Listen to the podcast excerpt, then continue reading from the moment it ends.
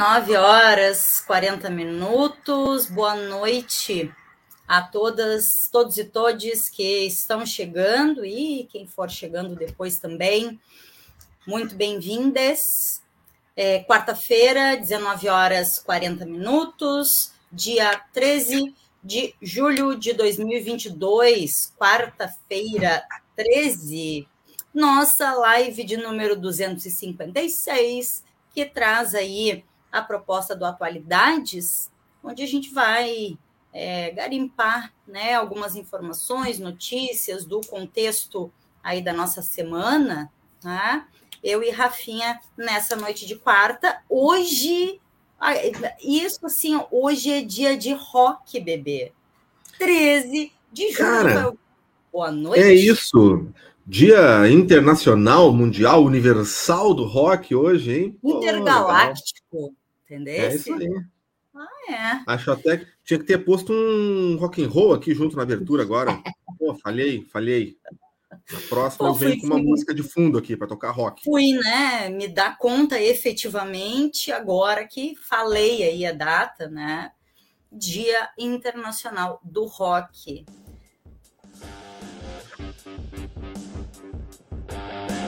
aí.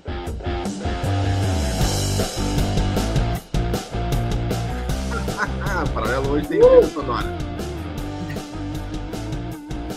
É isso. Vamos dar as notícias ao som de rock and roll. Vamos, hein? Rafa, vamos. isso se o YouTube nos deixar também, né, Rafinha? É isso aí. Não, mas tô usando, tô usando os sons da plataforma aqui do StreamYard. StreamYard tem uns, Ai, pode. uma listinha uma listinha que pode usar aqui. Vou deixar no fundo por enquanto. Bom. Rafa, é isso, né? Hum. deixa só então eu dar a temperatura dessa quarta-feira, 13.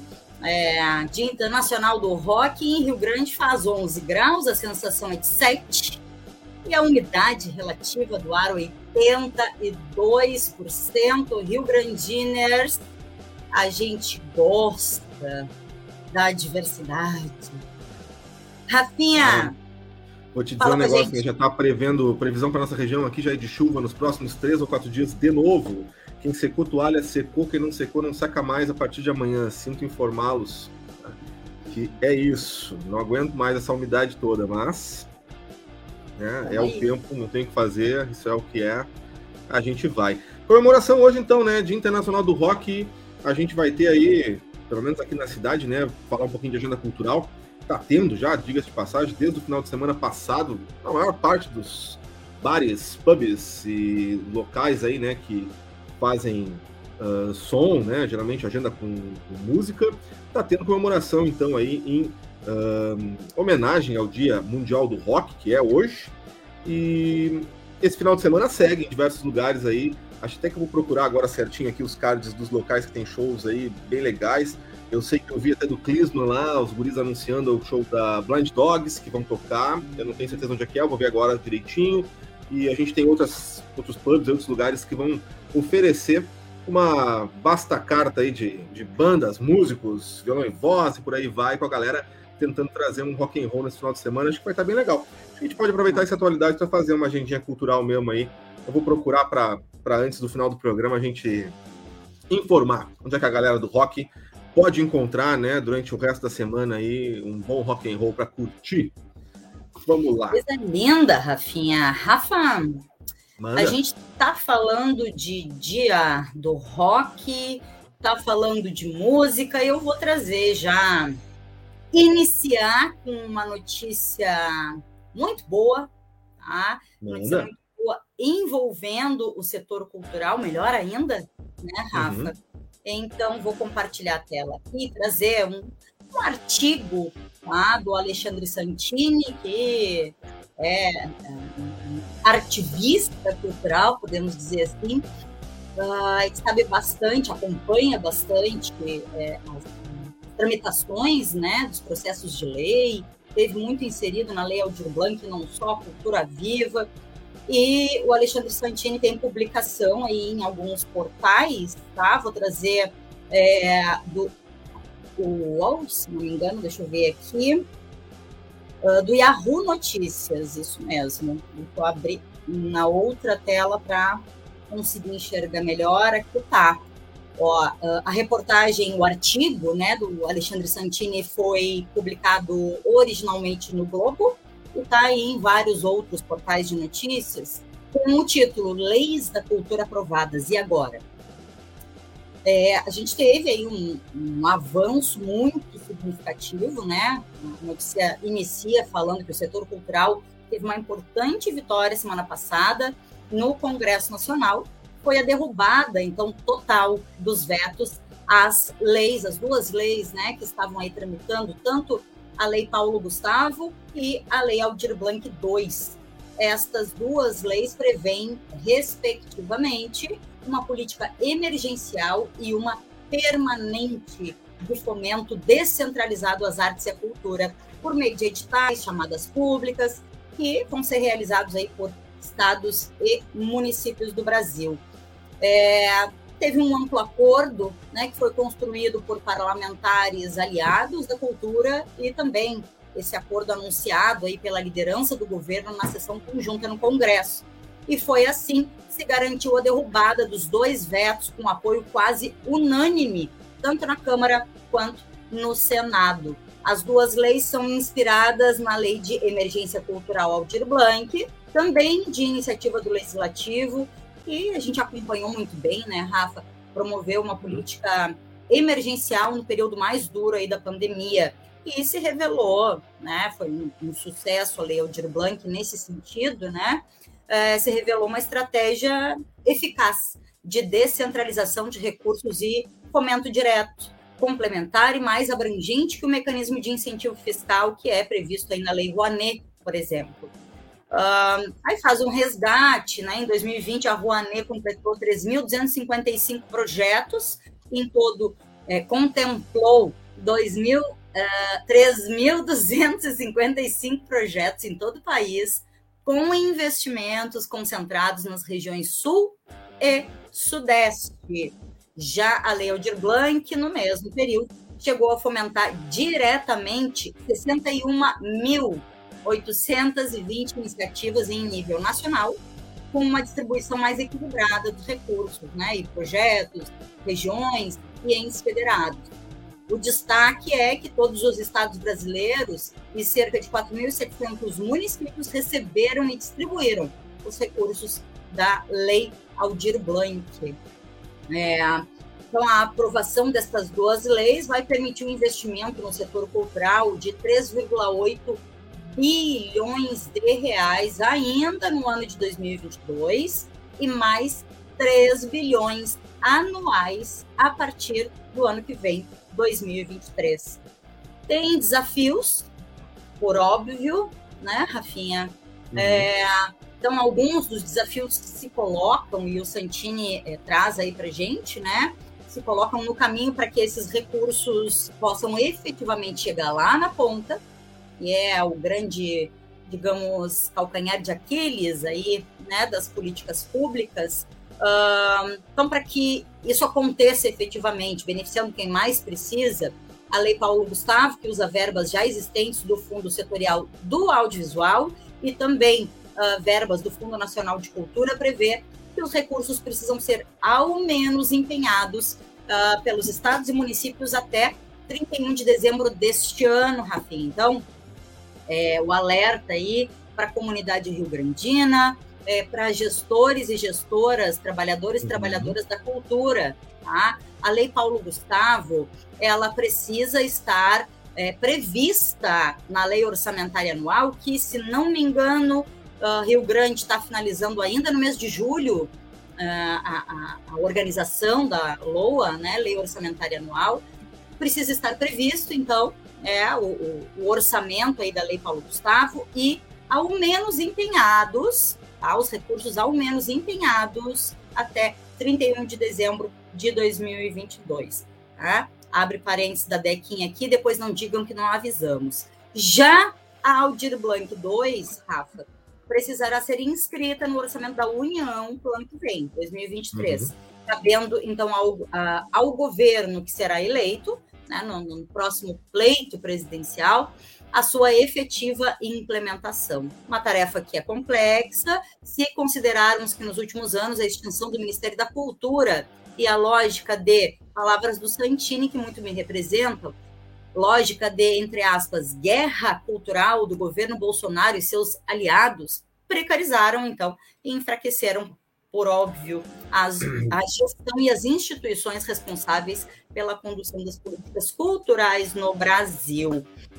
E Santini segue, segue dizendo, né, cultura e a arte geram cerca de 6 milhões de empregos diretos e respondem por 4% do PIB, o nosso produto interno bruto. Tem muito mais informações e uma análise mais aprofundada aí do, do Alexandre Santini através de redes sociais, só buscar o nome dele ou através dos perfis da Lei de Emergência Cultural, que o Santini está uhum. sempre é, muito envolvido, né?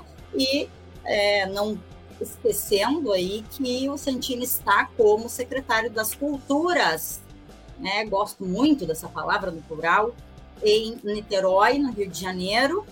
E é isso, Rafinha. Então, fica o nosso alerta, o nosso chamado. Uhum pessoas é, envolvidas aí, né, no, no, no fazer cultural, uh, não deixem passar, né, os prazos, fiquem atentos, atentas e atentes à situação da cultura.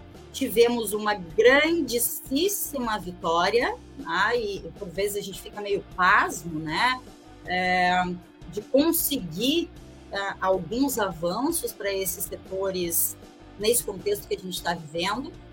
Mas isso também nos dá aí a, a, a mostra, né, Rafa, que com boa vontade política e com condições mínimas aí de diálogo, de articulação, é, a gente consegue sim algumas vitórias, tá aí. Com certeza. Lei, Gustavo Leodir Blanc 2, é, temos cinco meses, quatro meses, vai ter aí é, de possibilidade de é, investimento de quase 4 bilhões de reais este ano.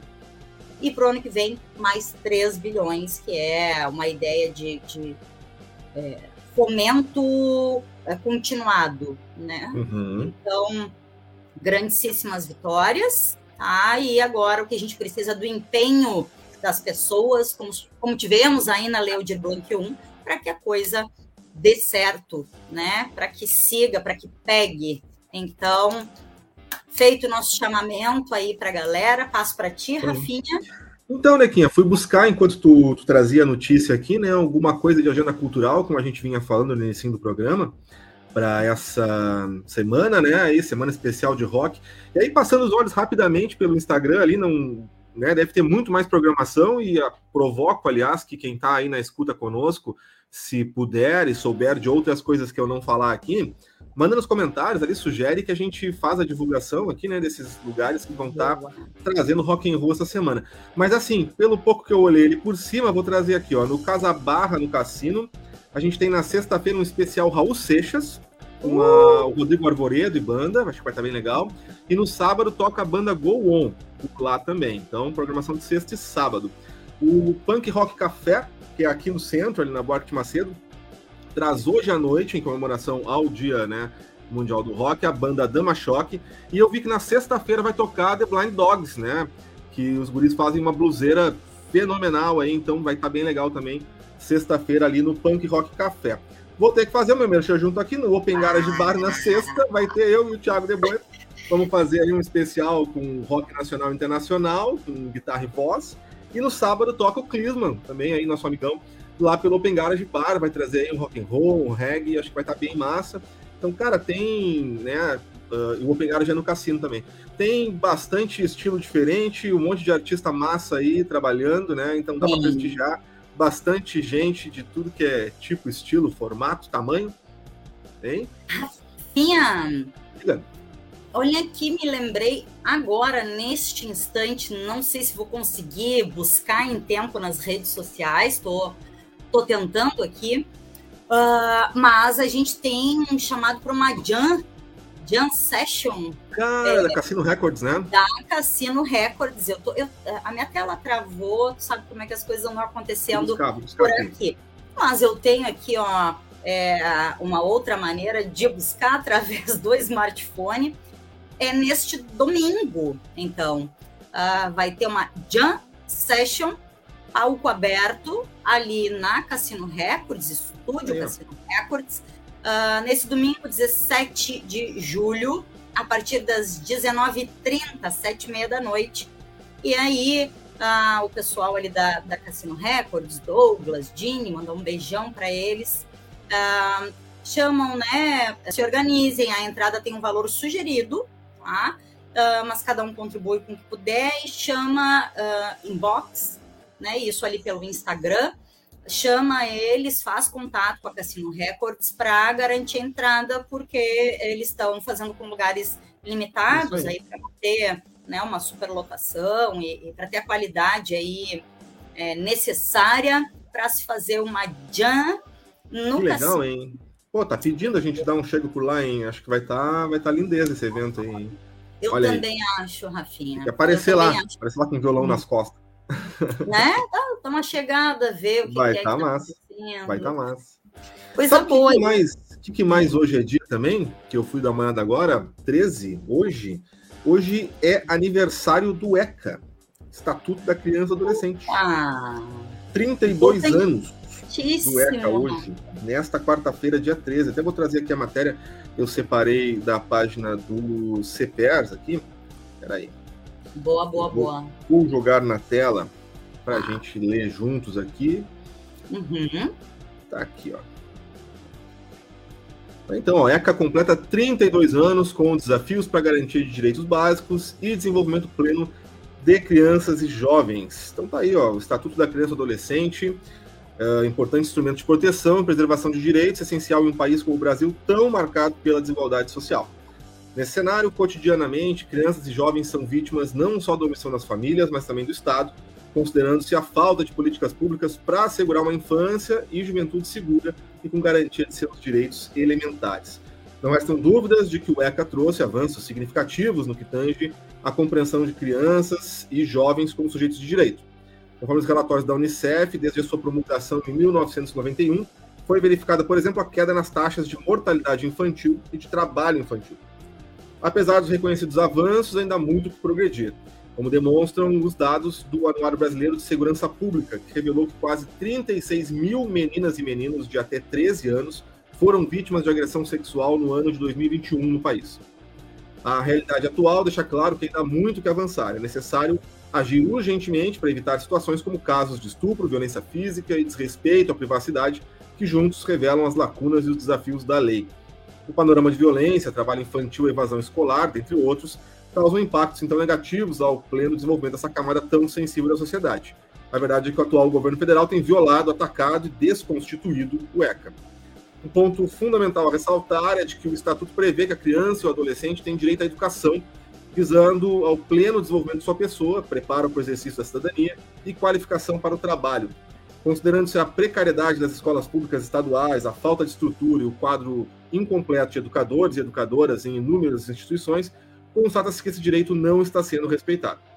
Omissão inadmissível, visto que não é raro, uh, que não raro é na escola que os problemas são percebidos. Falávamos até sobre isso uhum. na semana passada. O olhar atento dos educadores permite identificar situações que vão desde conflitos familiares a abusos. Aí a matéria aqui, claro, é do site do CPERS. O CPERS, através do trabalho realizado pela Comissão de Educação e pelos 42 núcleos do sindicato, empenha-se para fazer valer o estatuto, tão essencial para impedir que crianças e adolescentes sejam expostos a uma subcidadania em sua face mais cruel, a da exploração, da opressão e da exclusão social. No atual contexto político, onde a educação e os direitos mais essenciais são colocados à deriva, torna-se imprescindível reafirmar as políticas previstas no ECA para preservar a saúde física e mental das crianças e jovens e de seus direitos fundamentais. Uma sociedade livre, justa e solidária só se constrói através do respeito à dignidade, à superação das desigualdades e o desenvolvimento pleno das crianças e dos adolescentes. Tá aí, né? Vivemos Sim. no país e no governo, né, que fomenta a, o homeschooling, né, e um afastamento da criança das escolas e de tantos direitos, né, que foram conquistados para a proteção das crianças e adolescentes. E a gente sabe que esse desgoverno aí luta muito contra isso, né? Bom, é. esse e outros tantos governos outros tantos, né? conservadores, né, que estão se mostrando aí é, tá bem próximos, né, da política ou falta de do jeito da, de, de gestar aí muito próximo a esse governo nacional que a gente tem aí, né, Rafinha? É verdade. Rafa, vou trazer mais uma notícia boa. Manda. Tô achando elas hoje, assim, entendeu? Oh, isso é ótimo. Tive a sorte, numa quarta-feira, 13, de achar. Então, algumas notícias boas e vou trazer aqui, ó, essa também tá em diversos portais. Ah, essa aqui eu trago do Sul 21, uhum. que diz assim, ó. Anvisa aprova o uso da vacina Coronavac em crianças de 3 a 5 anos de idade. O imunizante produzido no Brasil pelo Instituto Butantan foi aprovado por unanimidade pela Anvisa, tá? Uh, aí fazendo aí um, a, a reportagem, né? Então, a Anvisa aprovou por unanimidade o uso emergencial da vacina Coronavac em crianças de 3 a 5 anos de idade. A decisão foi nesta quarta-feira, quarta-feira 13, durante a reunião extraordinária da Anvisa. No Brasil, o imunizante é fabricado pelo Instituto Butantan e já está sendo aplicado em crianças a partir de 6 anos. A agência seguiu recomendação das áreas técnicas e autorizou a, imuniza a imunização com duas doses da vacina com intervalo de 28 dias para crianças, vamos lá, repetindo, de 3 a 5 anos. A aprovação vale somente para crianças que não são imunocomprometidas. O início da utilização do imunizante nas crianças da faixa etária entre 3 e 5 anos depende agora do Ministério da Saúde. Né? Abre aspas, Rafinha. Vacinar crianças de 3 a 5 anos contra Covid-19 pode ajudar a evitar que elas fiquem gravemente doentes se contraírem o novo coronavírus, afirmou então Meiruz Souza Freitas, relatora do pedido de análise realizado pelo Butantan. A diretora destacou que a Coronavac está aprovada em 56 países pela Organização Mundial da Saúde uh, que teve cerca de um milhão de doses aplicadas e tem contribuído para reduzir mortes e hospitalizações, tá? É, ainda tem mais notícias ainda sobre estudos, mas acho que está bem por hoje, Rafa, é, uhum. Porque queria trazer de fato essa notícia bastante recente, né? É, foi ao longo aí do, do, dia de hoje que aconteceu. Uhum. E, por óbvio, agora ainda tem aí o Ministério da Saúde que aprovar, tem todo uma, um repasse né, claro. de doses, é, organização aí para estados e municípios receberem as doses, se prepararem para as aplicações. Então, temos um prazo ainda pela frente, mas com toda certeza é um, um, um avanço, né? Com certeza, né? Vamos avançando aí em, em direção a uma, uma imunização mais plena, né? Acho que isso é muito importante e muito contente, né, que a gente, a gente tenha isso, né, esse, esse avanço para uma, uma vacina produzida nacional, né, nossa aqui. Nossa, isso mesmo. É, e ficamos também, né, Rafa, seguimos no, no, na expectativa e na, é, aguardando que o quanto antes uh, se tenha imunizantes para todas as pessoas, né? Com certeza. É, quando a gente traz aí a questão da pandemia, a gente sabe que está é, tá numa situação muito mais controlada né, do que a gente teve aí há, há um período atrás, né?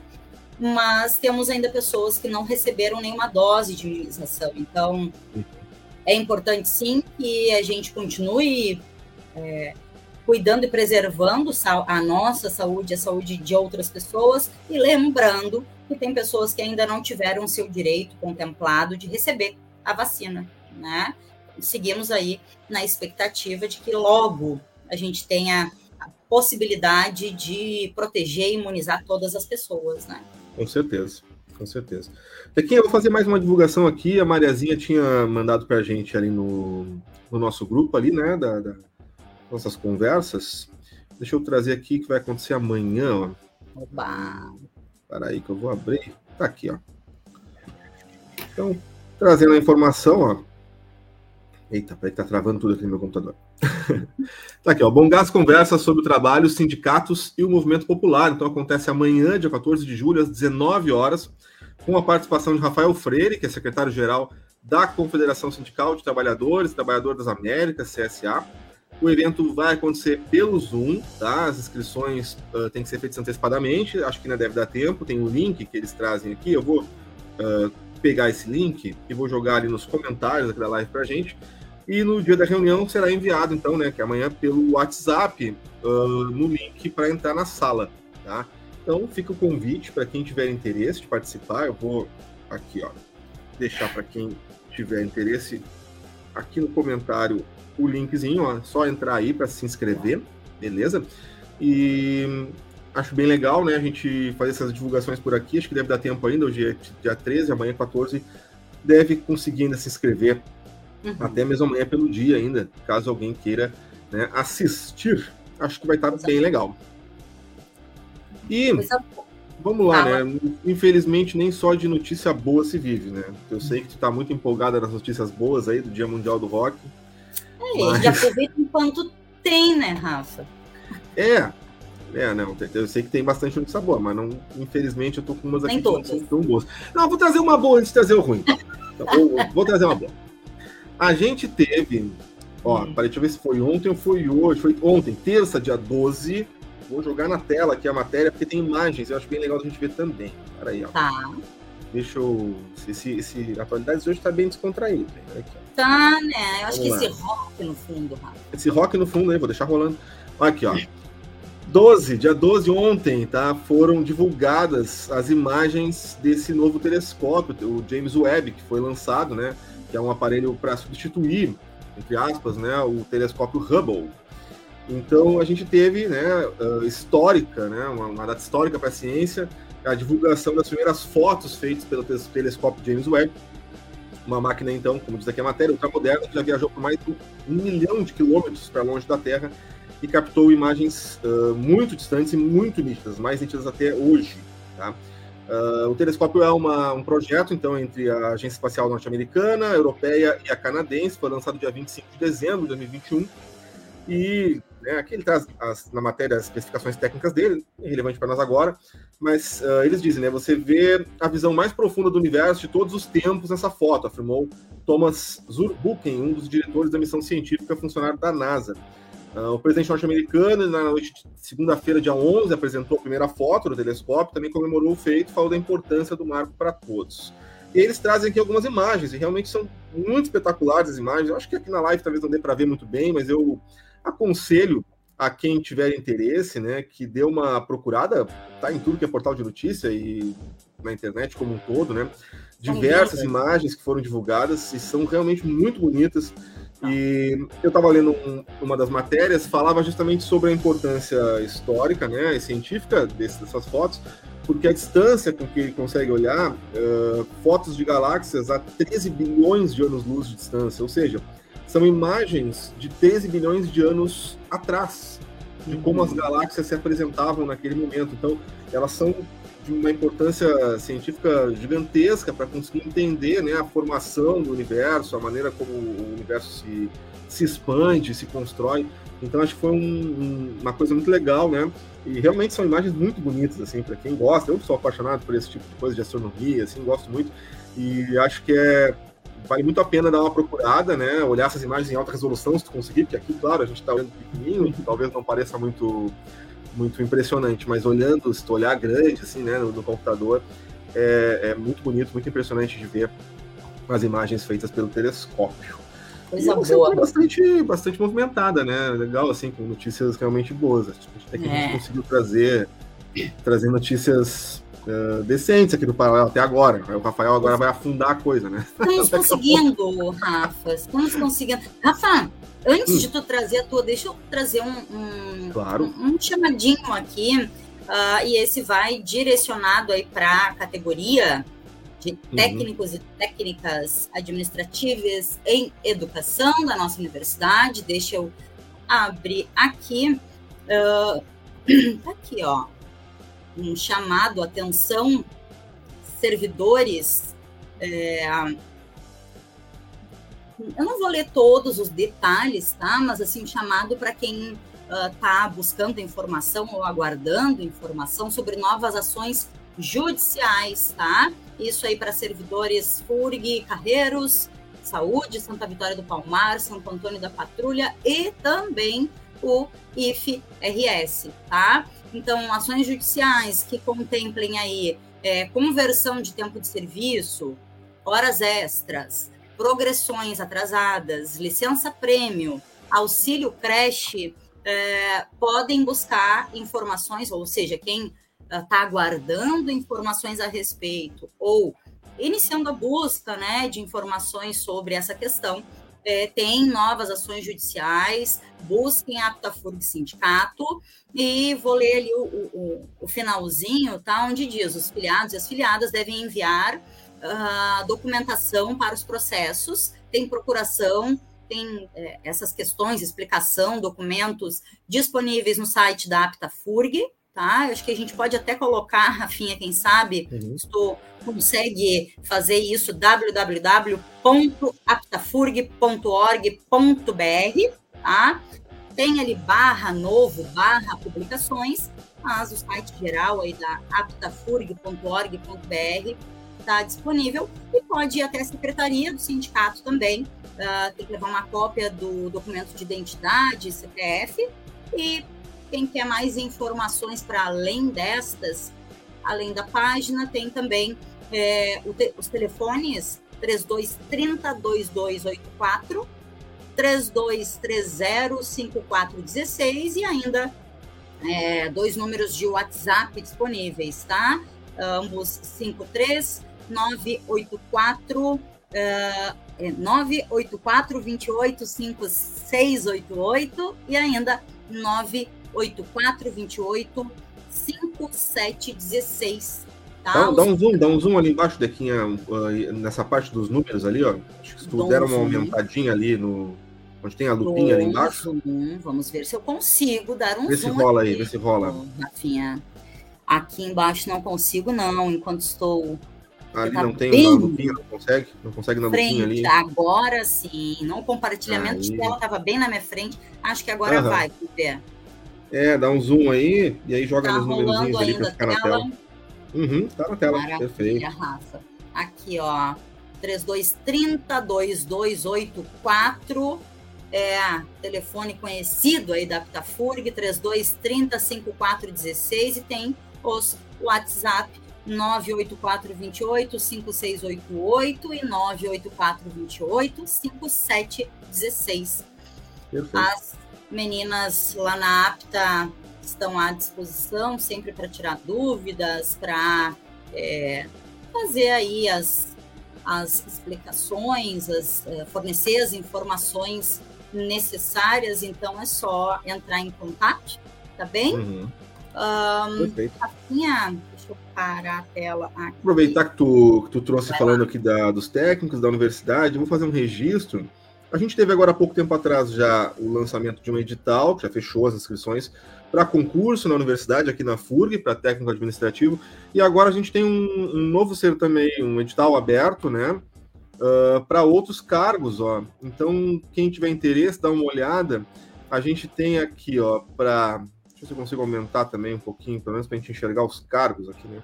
Boa. Ó, arquivista, bibliotecário documentalista, engenheiro civil, técnico em assuntos educacionais, técnico de laboratório na área de citopatologia e histopatologia, técnico de laboratório na área de instrumentação cirúrgica, técnico de laboratório para turismo e técnico de tecnologia da informação, desenvolvimento de sistemas. Então está aberto um novo edital para um novo concurso público para a nossa universidade. Alguns dos cargos são para outros uh, outro campos aqui, né? Santa Vitória do Palmar é, exatamente. Os dois que têm cargos diferentes aqui é Santa Vitória do Palmar e os outros são para cá, para Rio Grande mesmo.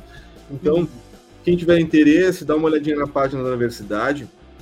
Uh, procura ali né, na, na área de editais o link. Eu vou lançar o link do que leva ali né, para a página da Projep aqui nos comentários também. E que é essa página que está aparecendo aqui na tela agora. E aí, quem tiver interesse, dá uma olhadinha por ali, ali tu consegue baixar o edital. E te inscreve, né? Se tu é dessas áreas, possui o curso técnico, né, que te habilite a fazer esse concurso, tá aí uma boa oportunidade, né, para preencher essas vagas aí na nossa universidade. Deixa eu lançar aqui nos comentários de novo, né? O comentário hoje tá cheio de anotações, ó. Vou lançar ali o, os, os, links, ó, direto ali para a página da Projep, da FURG, tá? Para quem quiser se inscrever, é só dar um cheguinho por ali. Tá ótimo. Uh, Vou então, trazer... ia falar que eu tá, tinha visto aqui enquanto a gente enquanto a gente conversava e falava sobre sobre o ECA e tantas outras coisas, né? Eu tinha separado uma notícia aqui falando sobre os casos de violência política no Brasil. A gente já teve aí esse acontecimento, né, do assassinato uh, de um bolsonarista que assassinou, né, um, um, um membro do, do Partido dos Trabalhadores, né, o Marcelo Arruda, e foi bastante noticiado durante a semana, né, um crime de ódio político. E aí eu, vi uma notícia aqui, deixa eu trazer para a tela, então, uh, que fala justamente sobre isso no portal vermelho.org. Aqui, ó. Peraí, que hoje eu tô, meu computador tá lentinho aqui. Ah, eles estão, acho que é o travado. É, vamos, vamos, botar carvão aqui. Então tá aí, ó, casos de violência política saltam 335% no Brasil em três anos. Levantamento da Unirio constatou 214 casos no primeiro trimestre desse ano contra 47 no mesmo período de 2019. Tá? Estudo feito pelo Observatório da Violência Política e Eleitoral da Unirio aponta que os casos de violência política saltaram, então, incríveis 335% incríveis negativamente falando, na comparação entre o primeiro trimestre de 2019, ano em que Jair Bolsonaro assumiu a presidência, e o de 2022. Nos três primeiros meses daquele ano, quando o levantamento teve início, foram identificadas 47 ocorrências contra 214 de agora. O crescimento também ficou registrado quando comparados os dados deste ano com os de 2020, o ano de eleição municipal. Foram 174 crimes de janeiro a junho daquele ano, uma alta de 23%. O levantamento considera crimes como ameaças, homicídios, atentados, homicídios de familiares, sequestros, sequestro de familiares e de lideranças políticas. As ameaças ficam na dianteira dos ataques a lideranças políticas. De abril a junho de 2022, houveram 37 relatos de intimidação, seguidas de 27 agressões, 19 homicídios. No caso dos homicídios dessa natureza, o primeiro semestre de 2022 registrou 45, ante 54 no mesmo período do ano passado, uma redução de 17%. Dentre os partidos que mais tiveram ataques a seus membros estão, de acordo com os dados do segundo trimestre desse ano, o PSD, o PL, PSDB, Republicanos, PT e PSOL. Uh, a matéria segue então aqui. Na crescente violência política, uh, cujo caso mais recente, como comentamos, foi o assassinato do petista Marcelo Arruda, vem preocupando lideranças políticas e de outros setores da sociedade. Em ato realizado em Brasília na terça-feira 12, o ex-presidente Lula salientou nas greves de 1980, quando a polícia estava lá, preparada para sufocar os trabalhadores, eu dizia para os trabalhadores: olha, nós vamos sair do estádio e vamos para a represa pescar. Eu não quero ninguém brigando, ninguém aceitando provocação. É isso que nós temos que fazer nesses próximos três meses. Uh, seguindo ainda, para o líder do PCdoB na Câmara, o deputado federal Renildo Calheiros, Renildo Calheiros, a intolerância política não deve ser banalizada. O que aconteceu em Foz do Iguaçu é absurdo. Quando Bolsonaro incentiva a violência, está buscando caminhos para o fascismo. Bolsonaro prega o ódio, a intolerância e a guerra. O Brasil quer cuidado, tolerância e paz. Em documento entregue ainda na terça-feira, dia 12, à, Procuradoria-Geral da República, no qual relatam casos de violência e pedem providências, os partidos do PT, PSOL, Rede, PSB, PCdoB, PV e Solidariedade assinalam que a violência política se insere em um contexto marcado pela intolerância, incentivado pelo presidente da República, Jair Bolsonaro, e seus apoiadores. Nesse sentido, não se pode ignorar que o agressor agiu exclusivamente por convicções ideológicas, que saem incentivados por falas que já pronunciaram o objetivo de metralhar a petralhada, entre aspas, até porque sequer conhecia a vítima. Então, é isso, a gente fala sobre isso há tempos aqui, né? Mas achei que era importante a gente trazer uh, essa notícia, esses dados, né? A gente teve um crescimento muito grande, a gente sabe, a gente vê na pele, a gente vê né, no, no, no dia a dia né, essa violência uh, tipo, em político.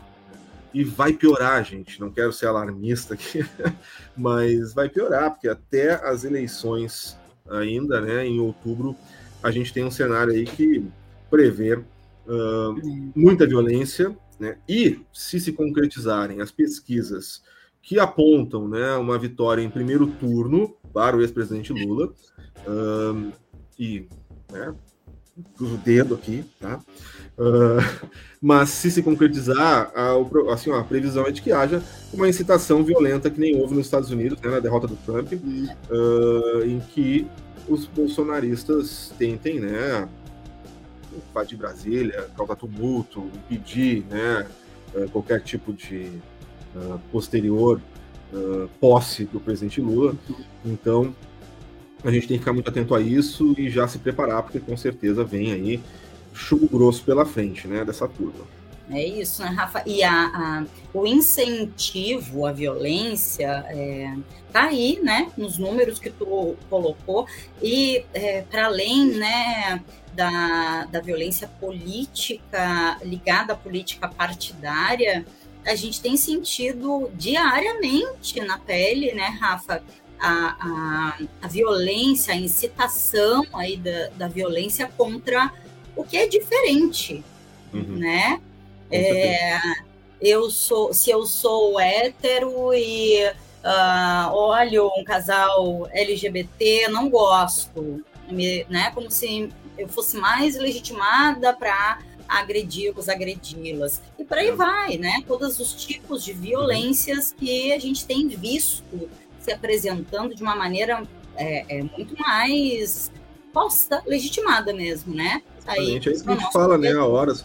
Há uma legitimação do discurso proveniente é, dessas autoridades, né, dessas figuras que são relevantes para esse grupo, né? E aí a gente pode anunciar aqui, principalmente, o presidente Jair Bolsonaro, que é o presidente do país e está lá legitimando um discurso homofóbico, racista, né, uh, que incita violência, muito agressivo. Então, é isso, aquela fala final ali é dele, né, que eles dizem, tipo, ah, do, ah vamos uh, metralhar a petralhada, é uma fala, né, tem o um vídeo disso, qualquer um pode procurar na internet achar, uh, do presidente Jair Bolsonaro dizendo. Então, é óbvio que quando tem uma figura pública com esse alcance, né, legitimando, né, dando esse discurso, legitima para que os seus apoiadores, seguidores, pessoas que o consideram um mito, fazerem a mesma coisa, né? E darem prosseguimento nessas, nessas atitudes, né? Então, por isso que eu acho tão importante né, vencer, vencer esse. Já falamos sobre isso em outros programas aqui ano passado também. Acho muito importante vencer esse, o Bolsonaro na urna, né? Vencer esse projeto de governo que está instaurado aqui, para que a gente mostre que o Brasil quer outra coisa e que a maioria do país não é essa. Não é essa gente, não é essa violência, não é essas pessoas que querem seguir este caminho violento e fascista. Tá? O Brasil que a gente quer é outro e somos maioria sim. Então, vencer na urna vai ser muito importante para a gente assim, modificar, né? Ter uma mudança de paradigma aí no que, que é o, o projeto de país que o país quer né? provar que esse é o projeto do país outro né? que, que queremos. Muito importante. Coisa boa, Rafinha. Aqui é 8h25. Estamos chegando já quase na finaleira aqui. Pois estamos. Eu quero trazer mais uma notícia, Rafa. Claro. Trazer uma notícia. Aliás, antes da notícia, vamos ver se eu consigo trazer só o. Não vou botar na tela, é... que é um videozinho, uma animação que está nas redes sociais do Sinterg, tá? Recesso de férias, então, do Sindicato dos Trabalha Trabalhadores em Educação do município do Rio Grande, uh, entre os dias 18 e 31 de julho, né, vai junto aí com o recesso escolar.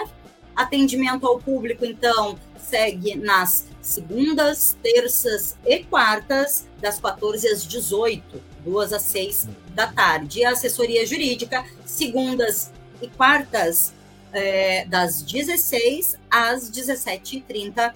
Então, para quem é, precisar ou estiver pensando em chegar aí no Sinterg, para se organizar então um pouquinho melhor, se liguem nesses horários de atendimento para essas duas próximas semanas, tá? E depois, aí, em 1 de agosto, retorna aos horários normais, depois do recesso escolar, tá? A informação das redes sociais do Sinterg, Sindicato dos Técnicos Trabalhadores, aliás, desculpem, em Educação do município do Rio Grande. E agora trago mais uma notícia do Sul 21 para a tela, Rafinha, uhum. uh, que está aqui, ó, notícia também, né, fresquinha, e se não me engano, foi é, ontem ou hoje, é, foi hoje, ó, na manhã desta quarta-feira, tá aqui, ó. Governo do Rio Grande do Sul, governador Ranolfo Vieira Júnior, do PSDB, anunciou na manhã dessa quarta, 13, no Palácio Piratini, a desistência do processo de venda de ações da Companhia Rio Grandense de Saneamento, a Corsã. Né? Ah, bem, o processo estava previsto para acontecer nesse mês de julho, porém ele foi suspenso na semana passada pelo Tribunal de Contas do Estado, que considerou que seriam necessárias, abre aspas, fundamentadas correções na modelagem econômico-financeira adotada para a desestatização, fecha aspas. Apesar de acatar a decisão do TCE, o governo anunciou que não irá desistir da privatização da empresa, apenas vai mudar o formato do processo. Vejam só, a ideia agora, segundo aí o nosso governador do estado, é realizar a venda integral, então, da Corsã, tá? os moldes do que fez com a Companhia Estadual de Energia Elétrica, a CEE, que está agora nas mãos da Equatorial e já gerou aí milhões de lucro para a empresa equatorial, a ideia é fazer os mesmos moldes aí, né? A entrega, a venda integral da Corsã nos mesmos moldes que se fez com a CE. E também não vamos esquecer da Companhia de Gás do Estado do Rio Grande do Sul, a Sulgás, tá? secretário extraordinário de parcerias, Leonardo Busato, explicou que a decisão de acatar o posicionamento do TCE foi tomada porque pelas regras da Comissão de Valores Mobiliários, uma das janelas, entre aspas, para a realização da operação termina no mês de julho. Então, o secretário diz que acataram o posicionamento do TCE ah, porque não teria tempo suficiente aí para fazer os ajustes e realizar a operação é, dentro do, do, do prazo possível. Tá? Então, uh, fala aí, né, abre aspas, fala é, do Busato, Leonardo Busato, ele diz: no momento quase final de definição do valor mínimo, ou seja, qual o valor mínimo que o Estado aceitaria vender as, as suas ações. Então, é, neste momento quase final definição, tá? uh, o tribunal, numa discordância técnica, entendeu que alguns pontos deveriam ser ajustados. Infelizmente, como nós temos uma janela, um período máximo para fazer uma operação desse tipo, que seria até o final de julho, os eventuais ajustes não permitiriam que nós fizéssemos a operação até o final do mês de julho. Então, a decisão do governador foi, entendendo a necessidade de fazer a privatização dessa empresa, entendendo ainda que não teria mais espaço esse ano para fazer um processo de ofertas e uh, oferta de ações, tomou-se então a decisão de acatar uh, aí a decisão do tribunal de não recorrer dessa manifestação e fazer, então, uma remodelação do projeto para que a privatização ocorra não mais por uma oferta de ações, e sim por uma venda integral. Assim como ocorreu, de novo, na fala do Busato, está aí citada, uh, os processos da Sulgás e CE, fecha aspas. Uh, reportagem ainda do Sul 21, né? A privatização da Corsã foi autorizada pela Assembleia Legislativa em agosto deste, do ano passado, aliás, 2021, agosto de 2021, uh, o que estava previsto para ocorrer por meio de oferta pública inicial de ações. Seria IPO. A partir do IPO, o Estado passaria a ter cerca de 30% das ações da empresa, deixando de ser acionista controlador, né? Para ser apenas acionista de referência. Segundo o secretário Busato, o entendimento do governo é de que a venda de 100% das ações é um processo mais rápido e poderia ser concluído ainda esse ano. Vejam só. Abre aspas novamente, Rafa. Nós entendemos que é um processo mais célere, mais rápido, uh, de mais fácil entendimento e menos debate das questões técnicas. E nós, então, atingiríamos mais ou menos o mesmo objetivo, diz ainda Busato. Nós entendíamos que a oferta de ações tinha algumas vantagens, mas o objetivo continua sendo o mesmo. E a partir dessa reformulação determinada pelo governador Ranolfo, nós pretendemos até o final do ano fazer a conclusão do processo. Fecha aspas, termina a fala é, do secretário Busato e está sendo aí porta-voz do governador, é, do nosso, até agora há pouco, vice-governador e agora governador, Ranolfo, é, que está no lugar, não esqueçamos, de Eduardo Leite, aquele que descumpriu é, de maneira sistemática e repetida as suas promessas e acordos de campanha aí, né? Yeah. Então, temos é, uma árdua luta pela frente, mais uma, Rafinha, né? Mais uma, né? Ficamos na torcida de que não consigam entregar mais um patrimônio do povo gaúcho, né? Ainda aí em tempo recorde, é, ainda no ano de 2022. É. 20 e 31, Rafael Viana. É isso, é isso. Vamos encerrando essa quarta-feira. Vamos ficando por aqui. Fizemos um programa inteiro aí com matéria sonora de rock and roll ao fundo, né? Para comemorar. Uh, deixa o um recado para quem chegou depois aqui no programa, ainda tiverem tempo, dá uma olhadinha lá para o início ali do vídeo, né? Diga-se de passagem que fica salvo aqui nas nossas plataformas. Segue nós por lá, está ali. Importante. Dá uma olhadinha que a gente lançou aí uma agenda cultural de rock and roll para o final de semana. Tem bastante coisa para curtir, bastante gente para ver, acho que vai estar bem legal. E, e é isso. Vamos embora, vamos ficando por aqui. Desejar uma ótima noite para todas, todos e todos aí que nos acompanharam, quem vai nos ver depois também, e agradecer. É isso, mandar um salve para as pessoas maravilhosas que participaram aqui com a gente e deixou só correr a barra sim mulheres, dá um destaque para essas mulheres maravilhosas. Beijo na Mariazinha, na Débora, Márcia e Janice que interagiram com a gente aí. Beijos, boas noites. E sexta-feira, Rafa, a gente se encontra de novo por aqui. Nos encontramos de novo, com certeza. Bora. Uma ótima noite, até sexta.